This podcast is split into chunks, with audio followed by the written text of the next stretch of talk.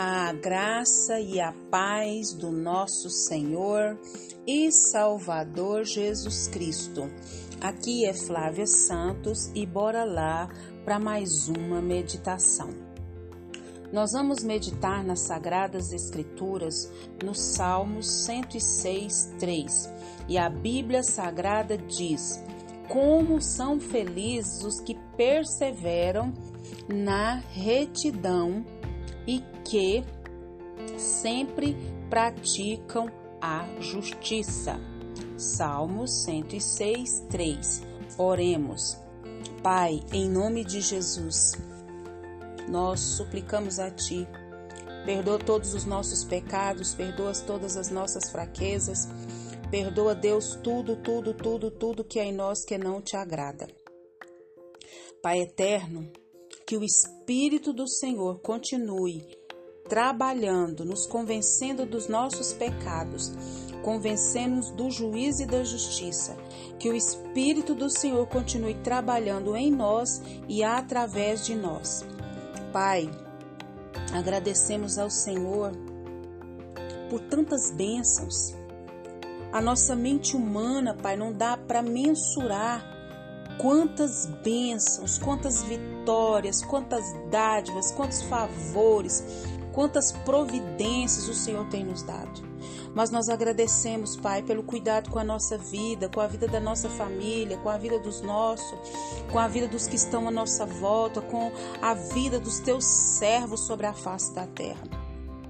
Obrigada, Deus, pela chuva que cai sobre a terra. Obrigado pelo sustento financeiro, emocional e espiritual que o Senhor tem nos dado.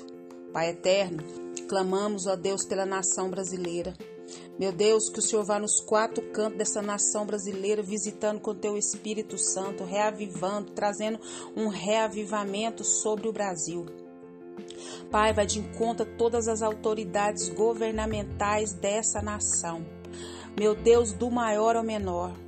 Meu Deus do céu, tem misericórdia. Toma o presidente da República, toma, meu Pai, o Senado, toma Brasília, toma as autoridades governamentais nas tuas mãos, Pai, que eles venham ao pleno conhecimento da verdade. Salva, salva, salva, salva, meu Pai amado, as autoridades brasileiras.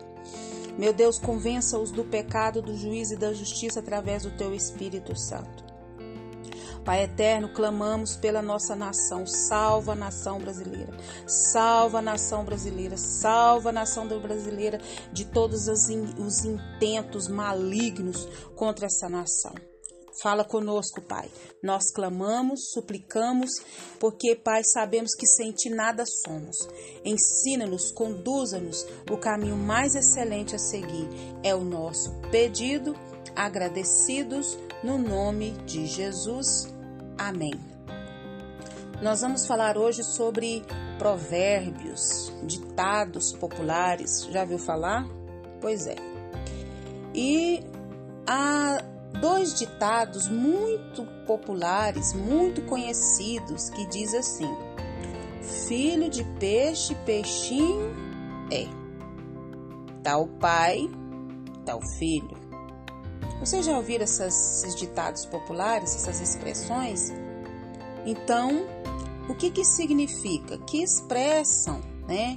Que pessoas que têm a mesma é, predisposição para serem boas ou más geneticamente, de acordo é, com seus, com as suas raízes, né? Dos seus antepassados, significa que uma pessoa que é, é corrupta, provavelmente o seu filho também será corrupto.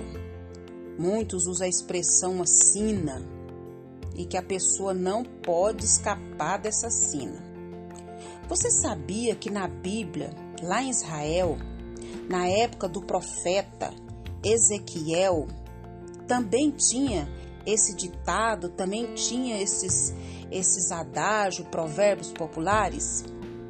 É, na Bíblia diz, dizia que os filhos sofrem punição pelo pecado dos seus pais. É, Naquela época estava exilado é, o povo na Babilônia e reclamava a Deus por essa situação provocada pelo pecado dos seus o quê? Das suas raízes, dos seus antepassados. Então o profeta ele explica que a responsabilidade pelo pecado ela é individual. Isso mesmo, individual. Se um homem é justo, viverá. Se o seu filho for injusto, morrerá por seu pecado. Ou seja, a justiça de seu pai não o livra da morte. Bora entender isso melhor? Se o filho percebe os erros, né, lá do seu pai, e ele for justo, ele o que que acontece com esse filho? Ele vai viver Quer dizer que o pecado do seu pai não condena. E por meio desse exemplo, o profeta também o que? Mostrou que Deus retribui o que? Justiça aos justos. Uai, os que procedem corretamente vai receber justiça. E os perversos? Vai receber também o que lhes é devido. Então, nós precisamos ler a palavra de Deus e estudar. Ao invés de culpar Deus é, pelas condições que nós vivemos, nós devemos o que? Ter consciência de que Ele vai avaliar, é a nossa responsabilidade. Isso, dependendo do que fizemos diante delas.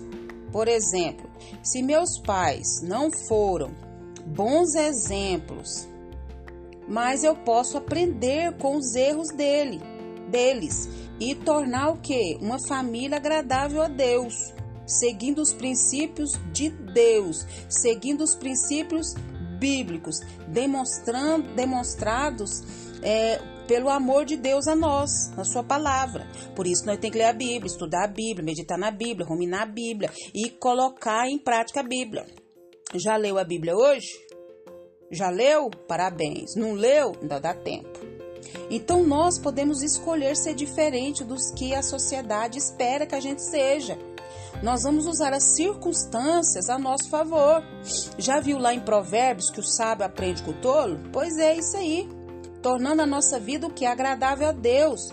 Nós devemos parar de reclamar do que passou e construir uma nova vida em Cristo Jesus a partir de hoje, a partir de agora. Lembrando que um dia todos nós, todos nós, estaremos diante de Deus e vamos prestar contas a Deus de tudo que fizemos e falamos e deixamos de fazer. Isso. E Deus ele vai retribuir com recompensa aos que o temem. É, com recompensa e com punição aos que negaram. É isso mesmo. Como são felizes os que perseveram na retidão e que sempre praticam a justiça. Salmo 106, 3. E que o Espírito Santo de Deus continue falando e trabalhando nos nossos corações. Pai, em nome de Jesus, nos ajuda, Deus, a andar conforme a tua palavra, a andar conforme a retidão da tua palavra, a perseverar na tua palavra, na tua justiça. Deus tem misericórdia de nós, abra nossa mente, abra o nosso entendimento, que nós, Pai, vemos entender que nós vamos prestar conta diante do Senhor de tudo. Deus tem misericórdia, abre a nossa mente, abre o nosso entendimento, continua nos atraindo para a tua poderosa e majestosa presença. Continua nos atraindo para aprender, Pai, mais, Senhor, de Ti, estar mais contigo, andar na Tua palavra, andar conforme as Tuas ordenanças. Paizinho, continua nos guardando dessa praga do coronavírus e de tantas enfermidades emocionais, físicas, espirituais, peste, praga, epidemia, tanta peste que está sobre a terra. Guarda-nos principalmente do pior da pior praga que é o pecado. Nos guarda de nós mesmos, Pai. Nós clamamos, nós suplicamos, nós imploramos. É o nosso pedido, agradecidos no nome de Jesus. Leia a Bíblia, leia a Bíblia e faça oração se você quiser crescer. Pois quem não ora e a Bíblia não lê, diminuirá, perecerá e não resistirá. Um abraço e até a próxima, querendo bom Deus. Deus nos oferece um amor pessoal e cada um de nós devemos assumir a nossa responsabilidade pessoal. Amém.